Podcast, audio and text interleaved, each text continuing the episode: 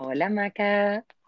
Cris, bonita, bienvenida, bienvenida a este podcast de Inspiring Change. ¿Cómo estás? Genial, genial. Muy emocionada también por, bueno, por ser invitada ¿no? a esta delicia que estás creando. ¡Ay, qué linda, qué linda! Te digo de verdad, desde desde que empezamos con este podcast, siempre como hay personas que se me vienen a la mente de una y tú fuiste una de ellas.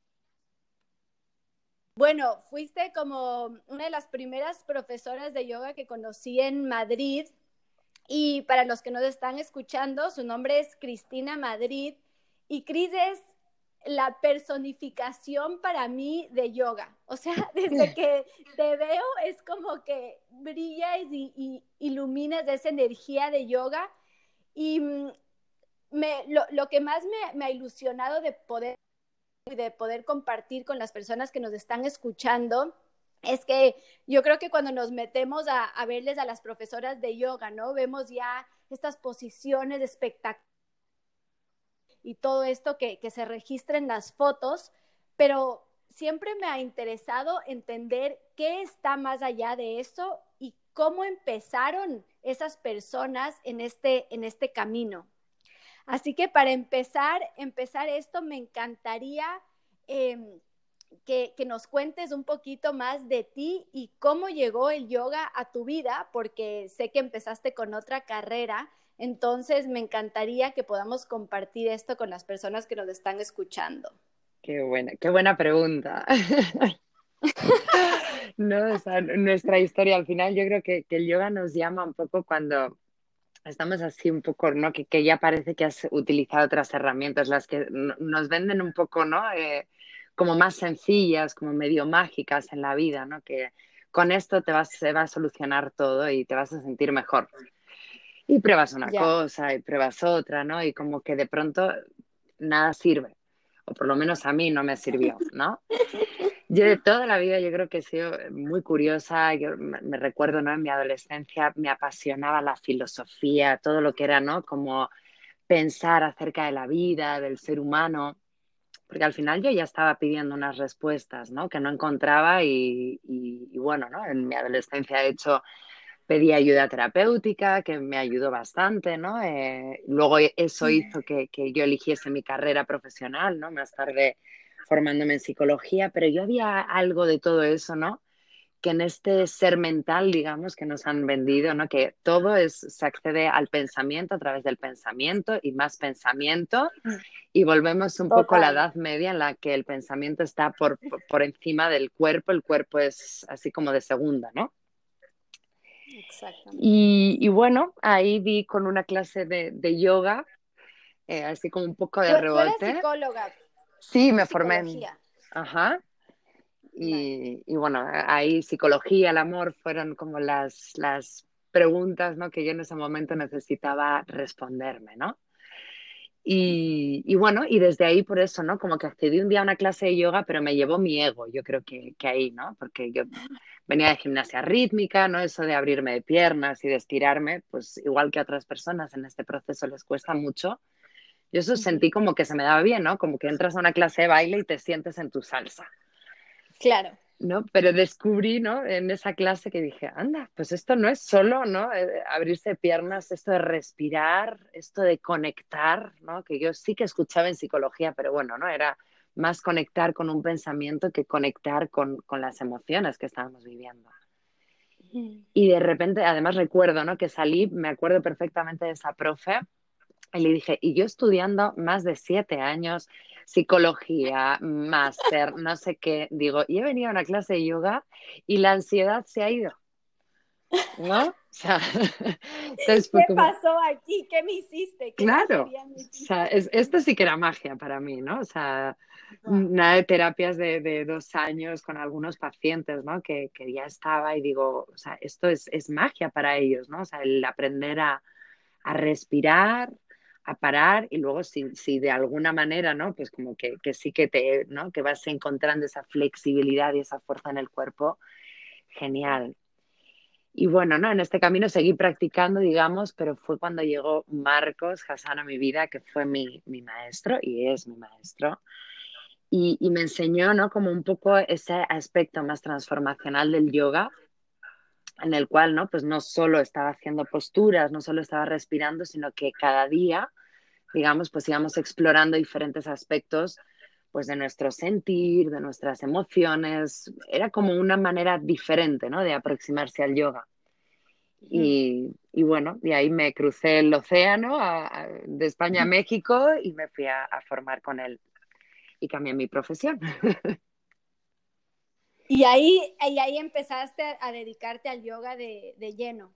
Sí, sí, sí. Todo con una ruptura de corazón, que esto también ayuda, ayuda muchísimo a aterrizar en el mundo del yoga. esas cosas nunca hablamos, pero son básicas. Sí, es como necesitas que romper con el, ¿no? Que, a ver, no necesitas, ¿no? Pero yo creo que, que cuando accedes desde un, ya no me sirve o que dónde estoy, qué, qué me está ocurriendo, ¿no? Estos momentos de, sacudida de la vida, pues como el que acabamos de vivir, ¿no? Un poco también con, con este virus.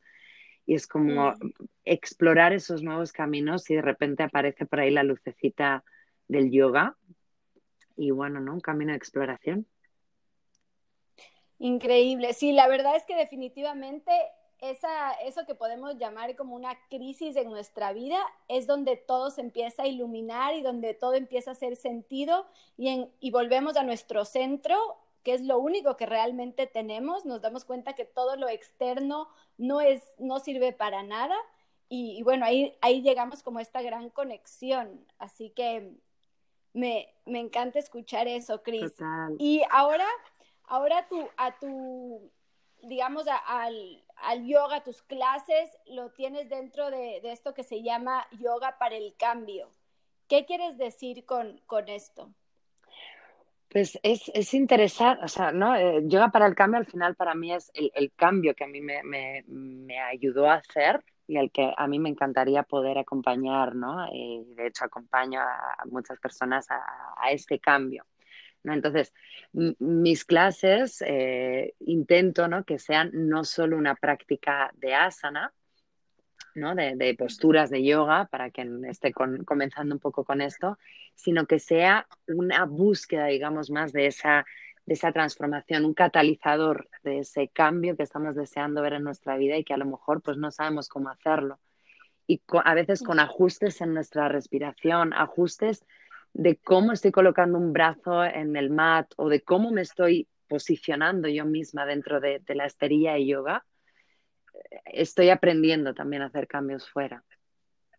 Así que un poco, ¿no? Como por eso sí que, ¿no? Me preguntas hasta ahora, tengo una dualidad, porque al final cambiar, pues nosotros no cambiamos, digamos, o sea, no, no quiero transformar ninguna esencia, sino que la gente cambie esa perspectiva y vuelva a enamorarse, digamos, de esa esencia propia. Para mí ese es el cambio, ¿no? O sea, el volver a respetarte ese centro del que hablas, ¿no? Eh, es volver a enamorarte de ti mismo y volver a ese amor, ¿no? Esa, esa pregunta que me hacía en su tiempo, ¿no? Que me llevaba a esos estudios, ¿no? Me he vuelto a enamorar a través del yoga.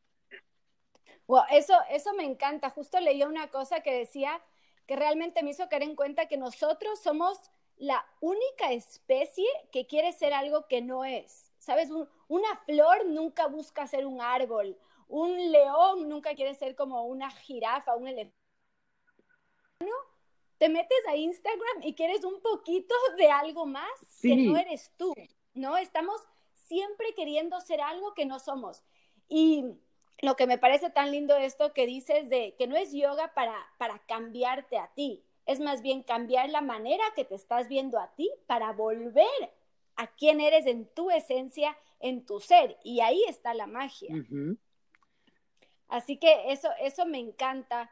Y Cris, una, una cosa que muchas personas me han estado preguntando, que están recién iniciando, porque yo lo hablo mucho de la importancia de la respiración, pero creo que puede quedar muy como, ¿no? Un poquito, ¿qué es eso de respirar? Todos respiramos. Entonces, si nos puedes explicar de, de, una manera un poquito más entendible cuál es la importancia de la respiración, eh, no solo en el yoga, en la vida y cómo la podríamos empezar a implementar.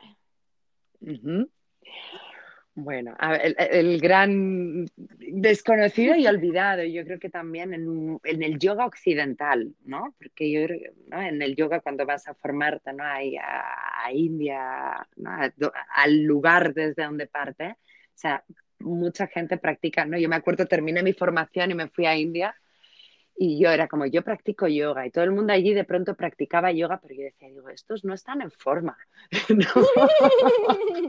¿Cómo haces tu yoga, perdón? Claro, digo, este no hace un buen perro boca abajo, así como que perfecto en alineación.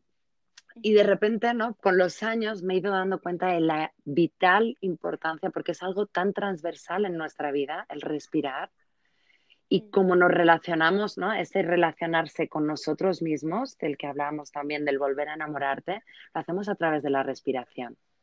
Cuando estamos en una situación agradable, ¿no? Llegas como a un lugar precioso, maravilloso, es como que parece que quieres inhalarlo todo, ¿no? Es como que respiras profundamente diciendo, por favor, entra dentro de mí.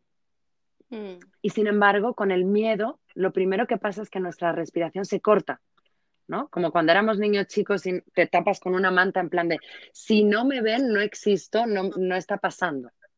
Ya. Entonces, con la respiración hacemos un poco lo mismo y cortamos, digamos, esa conexión con nuestro presente con sea lo que sea que esté, que esté pasando ahí. Entonces, el camino a la respiración, luego aparecen técnicas y maneras de incrementar nuestra energía, de modularla, pero para mí, la gente que llega a la primera clase de yoga me dicen, soy inflexible, me cuesta, ¿no? O me falta fuerza. Digo, ¿sabes respirar? ¿No? Y digo, con que respires hoy, yo ya me doy súper contenta, ¿no? Me voy súper contenta de la clase y que la gente vuelva a ser consciente de eso, o sea, e, e, es, magia. Y al, respirar, ¿quieres decir como estar más consciente de tus inhalaciones y exhalaciones o, unirlas al movimiento? Serían las dos, digamos, ¿no? Pero para mí es como, es el interruptor, ¿no? El, traer la atención, todas mis clases, ¿no? Y yo creo que el yoga al final es traer esa atención a tu respiración porque si no es solo gimnasia, ¿no? O sea, y hay muchas clases de, yoga, que por, así llamarlo, que hacemos gimnasia, hacemos solo asana, y manos arriba, manos abajo, y pie detrás de la cabeza, pero cuando conectamos esa atención, esa presencia, al final es volver a hacernos presentes, ¿no? Y, y, hacernos dueños de esa respiración, porque en cada instante, en cada respiración, está el poder de acción, mm. el poder de esa responsabilidad, de, responder a la vida, de hacernos partícipes de la vida. Eso es la respiración. Total. no, totalmente. Justo pensaba, ¿no? La respiración es lo único que nos mantiene vivos, lo único. Y es lo que menos sabemos hacer. Entonces, creo que esto es como algo básico y completamente de acuerdo con lo que acabas de mencionar. Y justo que la respiración nos lleva a este tema de la energía energético, que también es otra pregunta que surge mucho y que, bueno, a ti como profesora te debe surgir muchísimo, esto de los centros energéticos. ¿Qué quiere decir? ¿Cómo los podemos activar? Porque son unas herramientas que les tenemos dentro, pero no sabemos exactamente cómo funciona. ¿Cómo nos podrías ayudar un poquito a entender mejor este tema? Bueno, la gente, ¿no? Llegamos un poco, e, es que es todo el rato lo mismo, ¿no? Con cosas, con palabras diferentes, ¿no? O sea, llegamos a clase y, o bueno, por lo menos como yo llegué, ¿no? Y vas a tu mm. postura. Y de repente te vas encontrando con rigidez, por ejemplo, al respirar a determinadas áreas de tu cuerpo, ¿no? Y es como si estuvieran cerradas. Se ve además mucho en, en los cuerpos ¿no? de las personas cuando hay una parte de tu cuerpo que no está siendo respirada, que está siendo bloqueada, como el miedo que hablaba antes. Entonces, a lo largo, ¿no? Esto es, eh, digamos, o sea, la, ciencia del yoga, pero la medicina china también, ¿no? Nos, nos, conecta con un montón de puntos energéticos a lo largo del cuerpo, que al final, ¿no? Y en yoga sería a lo largo de esta columna vertebral, se sitúan diferentes centros que se ha ido viendo Como también eh, son un montón de conexiones eh, que no es magia, ¿no? es que, muchas veces la energía nos la imaginamos como algo flotante, que también, ¿no? Pero está, son un montón de inervaciones nerviosas que van relacionadas, ¿no? Con glándulas de nuestro cuerpo, con unas determinadas funciones, ya, llámese motoras, llámese de afectos, llámese de acción, ¿no?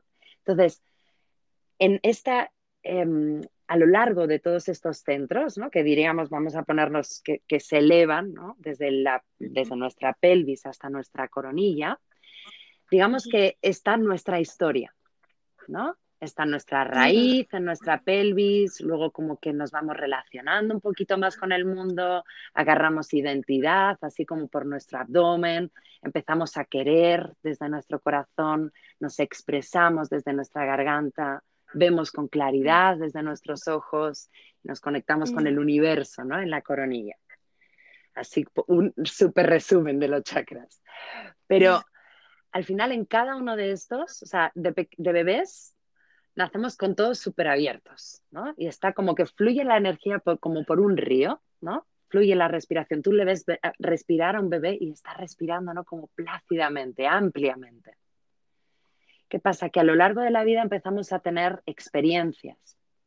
Aprendemos lo que nos dice papá y mamá, o en el cole, o ¿no? algo que ha venido y como que te ha irrumpido, has cortado en ese momento la respiración y se queda, digamos, como anclado en tu cuerpo.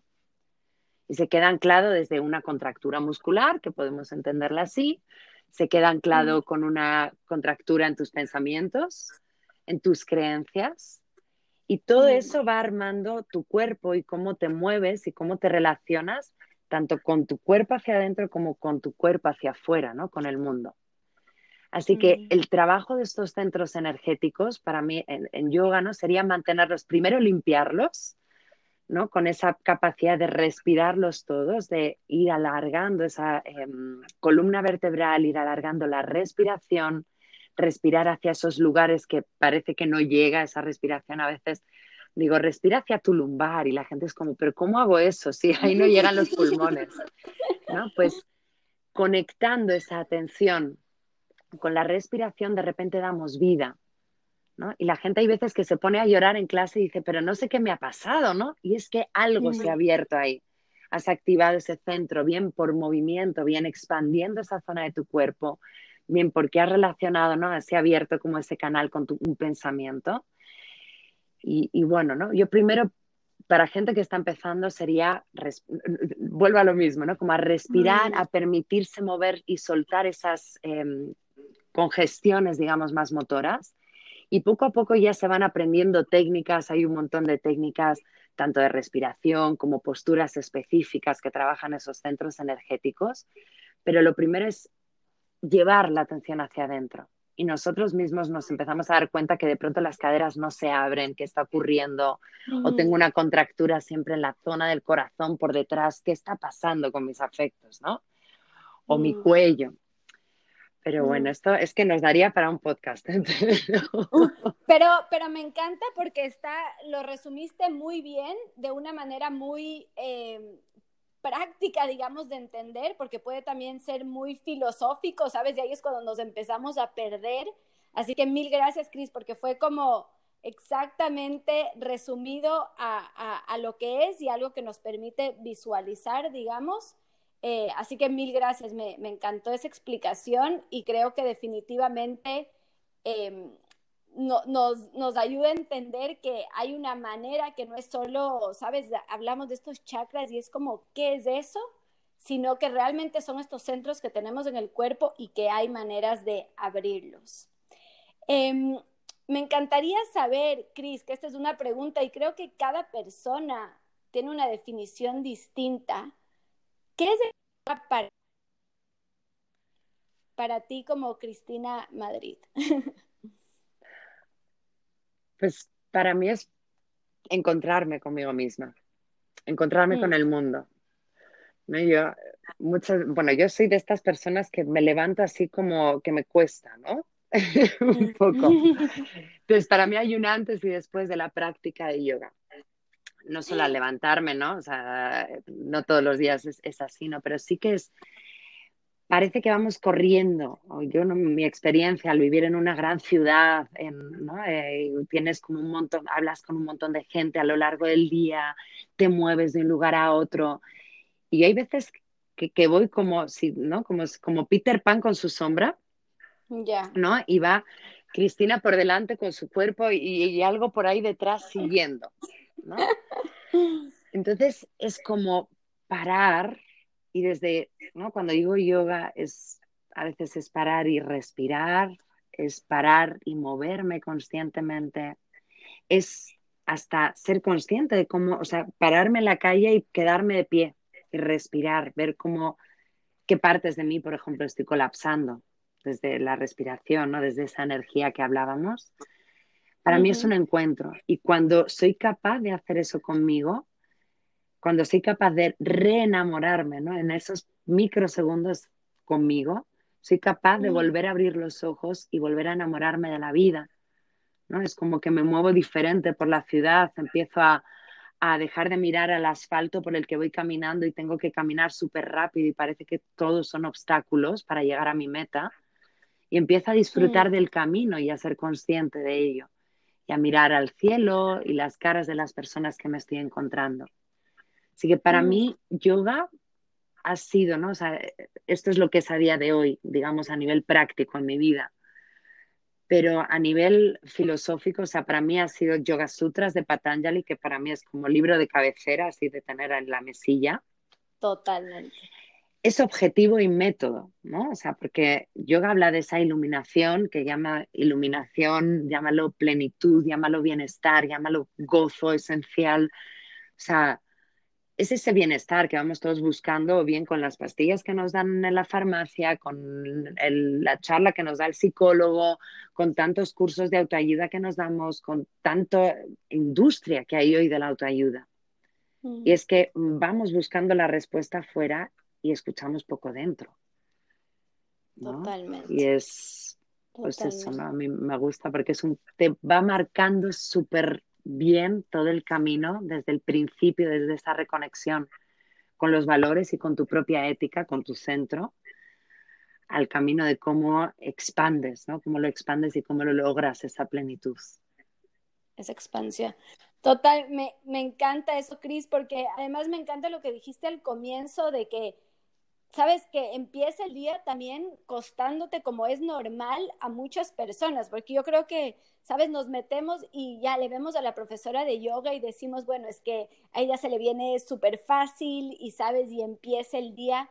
Y no, es más bien la importancia del tener que regresar al mat todos los días, ¿no? A reencontrarnos con nosotros y a decir, hago esto para cambiar mi conciencia, mi energía y volver a donde quiero estar, porque no siempre amanecemos así. Total. ¿Cuántas veces nos levantamos y chequeamos lo primero esos emails que siempre llega algo que no? O ese Instagram que, como decías, ¿no? Ya te estás comparando con alguien. Es como, no, no, en, en, empezar de manera diferente. ¿no? Antes decía, por ejemplo, lo de ese desamor que tuve. Y recuerdo que uno de los primeros cambios, o sea, sí que empecé a, a practicar, ¿no? Físicamente a diario, ¿no? Ya no era solo las dos clases a la semana que me daba, sino era como a diario, aunque sea 15 minutos, me, me, voy a estirar, voy a encontrarme conmigo misma. Pero lo primero que comenzaba haciendo en el día era probar eso de la meditación que me habían dicho. Y comencé respirando. de la meditación. ¿no? Era parar y venga, voy a respirar. Y empezaba a respirar, decía cinco minutos. Y de pronto habían pasado 20 y seguía sentada y yo salía de la habitación y era como un amor hacia el mundo. Y mira que estaba rota por dentro, ¿no? O había comenzado desde ese lugar de estar rota, de haber perdido el que se suponía que era el amor de mi vida y ahora qué voy a hacer, ¿no? Y de pronto empecé a descubrir un amor totalmente diferente. Y es, no sé. El amor más importante. Sí, el propio. El propio. Wow, no, to totalmente. Yo, yo creo, estoy totalmente de acuerdo que el yoga es como volver cada mañana a reencontrarnos. Y hay una partecita que nos gusta más que el otro y todo empieza a salir en ese mat y es como volver a querernos con lo bueno, lo malo, los cambios y no, me, encanta lo que acabas de decir. ¿De dónde sale, Cris, la, la inspiración para tus clases y tu práctica? Porque eso es como, ¿no? Como cada día traes algo nuevo. ¿De dónde viene toda esta inspiración? Pues voy a hilar con, con, lo último que has dicho, ¿no? Con, con, ese experimentar los días buenos, los días que creemos que son malos, pero son parte de ese proceso, ¿no? Y es que igual que no podemos el día que, que, sale lluvioso taparnos con las sábanas y decir, hoy no voy a trabajar, ¿no? Porque incluso en ese día lluvioso te puedes encontrar con algo magnífico. Sobre el mat es un poco lo mismo, ¿no? Y es esa experimentar, ¿no? Yo siempre digo, yo soy tántrica. ¿Por qué? Porque se trata de experimentar. Venimos a la vida a experimentar todo, ¿no? O sea, no, no, no como loquitos, ¿no? O sea, experimentar desde esa conciencia y, y, con ese experimentar cada parte de la vida voy a ser capaz de responder y relacionarme con ella, relacionarme conmigo, experimentando todas las áreas de mí. Así que yo cuando voy a mi práctica parto de la escucha, parto de la escucha en mi momento presente, ¿no? Y hay días que de pronto, por ejemplo, voy a regresar también a la respiración, porque igual es como más, para, más obvio, ¿no? Que me estoy dando cuenta que está súper cortita mi inhalación y como que exhalo mucho. Y ahí mi cuerpo, desde lo obvio, me está pidiendo soltar, soltar, ¿no? Así que busco una práctica que sea soltar y llenarme luego de energía una vez me he vaciado. Otros días al revés, ¿no? Entonces, voy como, es, es, una escucha de lo que necesito y lo que necesita mi cuerpo y mi alma ese día. O trabajo con esa emoción que de repente, pues me ha habido un enfado o hay tristeza porque hay una pérdida. Entonces, y tal y como practico yo, es como acerco las clases o intento, obviamente cuando somos un grupo de 20 es un poco más complicado y tienes que leer esa energía del grupo, pero lo que más me gusta son esas particulares porque puedo acceder a esa transformación como más one to one, acceder mm. a que la gente empiece a nombrar sus emociones, empiece a conectar con lo obvio de su propia práctica, a pedir lo que necesita, a ser responsable de lo que sí hago y lo que no hago dentro de la práctica. Y, y es una maravilla poder ver cómo va incrementando ¿no? esta conexión. Wow, me encanta eso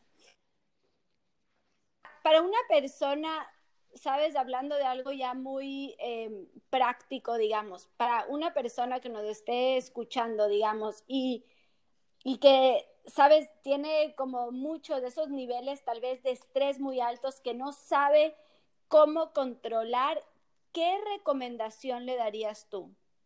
¿Qué parte de la práctica le dirías tú que es algo con lo que podría empezar? ¿Para controlar el estrés o para controlar nuestras vidas? ¿Sabes? Más que controlar, para gestionar. Que ahora, hoy escucho mucho que no estamos en ese estrés, estrés, estrés y no, no todavía tienen todas las herramientas. ¿Cómo podrían como empezar a, a, a sentarse a esa respiración que tú dices? Pues yo me estoy imaginando estresada, ¿no? Y, me estoy imaginando, volviendo a la respiración, con inhalaciones cortas, o sea, te da poco tiempo como a vivir, a inhalar, a estar donde estás y tampoco sueltas, no exhalas, ¿no? Es como una respiración muy cortita, muy cortita. Entonces, Exactamente si yo estoy en un estado tan alto de activación y me sientas a meditar, seguramente no vuelva yo a clase de yoga. Ya. ¿No? Entonces, o tienes, o eres una persona con mucha disciplina y mucha paciencia, ¿no? Lo cual también invito a hacer, ¿no? O sea, no, no, es, no estoy eh, eh, diciendo a la gente que no vaya a una clase de meditación y de respiración, o sea, explora y experimenta todo, pero yo casi invitaría a a soltar toda esa energía que tienes con tu cuerpo, a bailarlo, a moverlo, porque igual que se comprime nuestra respiración, se comprime nuestro cuerpo, ¿no? Cuando estamos bajo estrés es como con el miedo, como si tuvieras frío, que está todo tu cuerpo como hacia adentro. Entonces, seguramente, ¿no? A una persona que viniese así a mi práctica, diría, vamos a soltar, vamos a movernos, una práctica que sea activa, que sea dinámica, y ya después de esto, respiramos, porque ya hemos abierto ese espacio físico y lo hemos preparado para algo más sutil como sería la respiración. Me encanta, totalmente de acuerdo. Y si no tienes tiempo para soltar, para moverte, que a veces es, ¿no? No hace falta que sea una clase de yoga, puede ser ir a caminar por la calle si te apetece echar a correr un rato y volver a caminar, ¿vale? Para soltar. Pero si no, soltar, ¿no? O sea, como cuando digo soltar es inhalar y intentar alargar esa exhalación. Soltar, soltar, abrir camino, vaciar, ¿no? Eso es lo que me, me pide el cuerpo así no, y ahí tienes toda la razón, porque cuando estamos muy estresados es como una sobrecarga energética que exactamente si, si de ahí me trato de, meditar no voy a poder ni, ni, ni, entrar en esa respiración. Entonces estoy totalmente de acuerdo eso de, de soltar, de más bien dejar que tu cuerpo libere todo eso y luego poder entrar a este estado de respiración. Me, me gusta eso. Cris, el ¿Cómo podrías inspirar a las personas que siempre han querido hacer yoga para empezar, pero sabes, ven y dicen, no, es que yoga es pararse de cabezas y es hacer estas poses que realmente no voy a poder hacer, pero ¿cómo las inspirarías a que se empiecen a enamorar de, de lo sutil que es el yoga y qué beneficios podrían ir encontrando en el camino?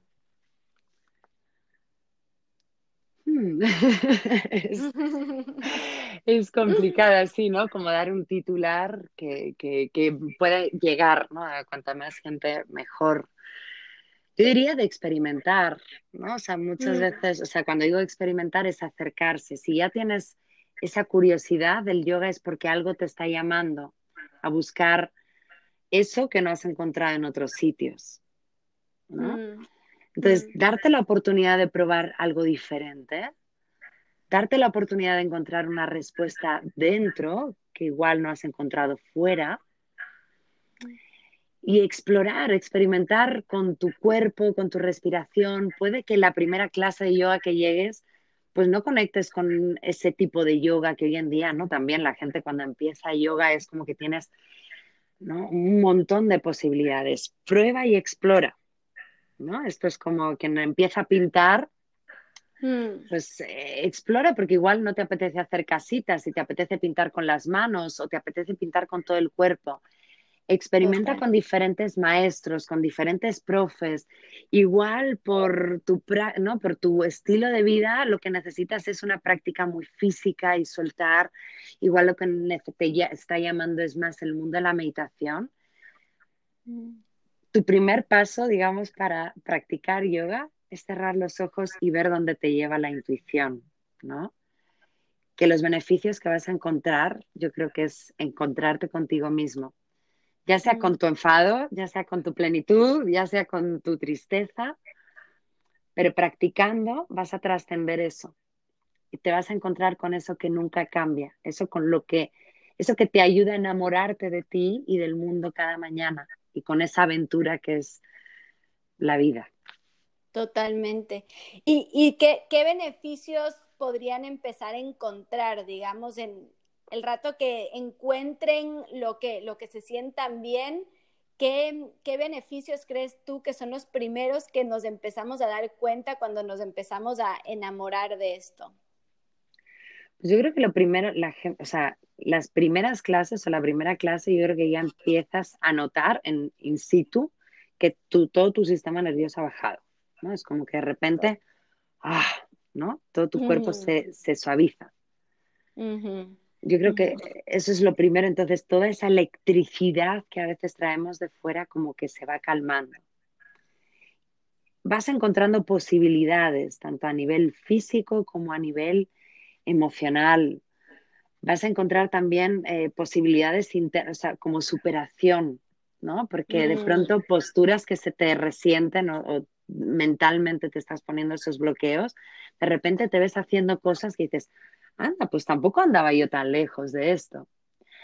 Aprender esa disciplina, ¿no? Que es mm. esa vuelta día a día, digamos. Pero mm. sobre todo yo creo que es bajar el sistema nervioso y, y dejar de estar como con todos nuestros sentidos eléctricos hacia afuera y conectar con un espacio de suavidad dentro que tanto necesitamos. Ah, me encanta, totalmente. Creo que todo lo que acabas de decir es exactamente lo que se empieza, empezamos a sentir cuando nos empezamos a meter en esta práctica tan, tan mágica y transformadora. Y Cris, para, para, para finalizar, me, me, encantaría, es una pregunta que yo siempre, siempre me hago de, ¿cuál es tu práctica ya personal?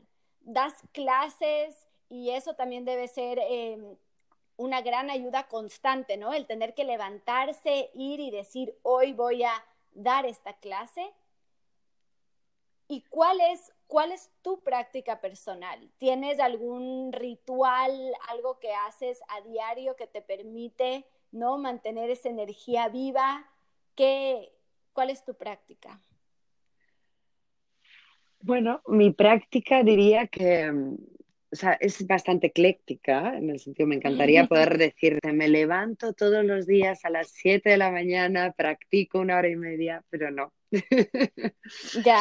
O sea, y por otro lado, sí que creo, vamos, creo no, sí que practico yoga todos los días, tanto yoga físico como ese yoga más sutil del que hablamos, porque sí que de todos los días, vamos, todos los días intento sacar tiempo para mi práctica física. Y sí que es cierto que hay días que cuando tengo cuatro clases de, para yoga para dar, lo que necesito también es cuidar ese yoga que entrego, digamos, ¿no? Y a lo mejor ese día hago una práctica más sutil.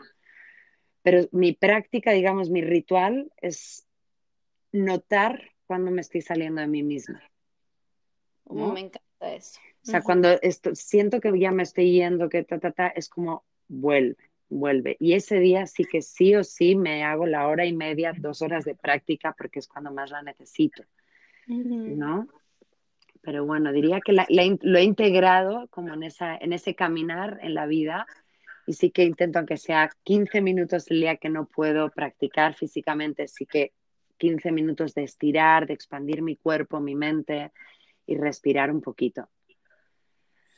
Me, me encanta, Cris. Muchísimas gracias porque esto sale como, ¿no? Yo siempre hablo de, todo lo que es la creatividad y, para mí, bueno, lo que acabas de, mencionar, ¿no? Tu práctica también es esta exploración creativa que no solo tienes que ser un diseñador o un artista o un arquitecto, pero hay tanto que podemos descubrir dentro de nuestros cuerpos, dentro de la palabra, dentro de la respiración, hay tanto juego que nos permite y, esto que acabas de hablar es justo el reflejo, ¿no? Es, es una exploración con nosotros mismos, es volver a descubrirnos a diario y es no todos los días tener que hacer yoga a una hora exacta, sino qué me pide hoy mi cuerpo para disfrutar, porque a la final estamos en el mundo para gozar.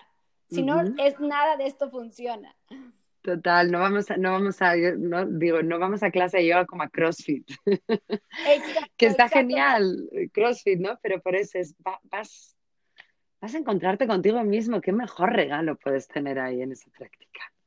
Y, algo que, que, me encanta con, con Chris, bueno, hicimos el retiro de, de yoga de, de, en Bali, de Amarapura, y, y mucho, ¿no? Creo que lo que compartimos, Chris, afuera de esta pasión por esta práctica, en verdad es cómo esto te lleva a gozar de la vida. Porque si a la final no puedes reunirte con tus amigas, a reírte, a conversar, a, disfrutar de todo, no nos sirve de nada sentarnos ni a respirar media hora, ni a meditar, ni, ni, a, ni a ponernos de cabeza.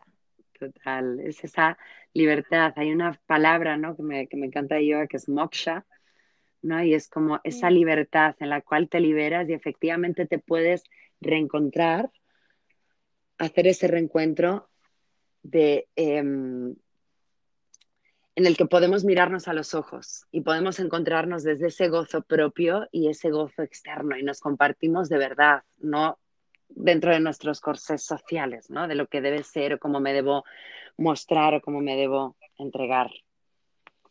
Así que esa es la belleza. Me encanta. Qué, qué, buena palabra y concepto para finalizar esto. Cris, no sabes cuánto te agradezco por, por estar en este podcast de Inspiring Change. Confío en, en todas estas personas que están cambiando el mundo a través de su arte, de su práctica y mil, mil gracias por haber estado aquí y poder compartir con, con todas las personas que nos están escuchando.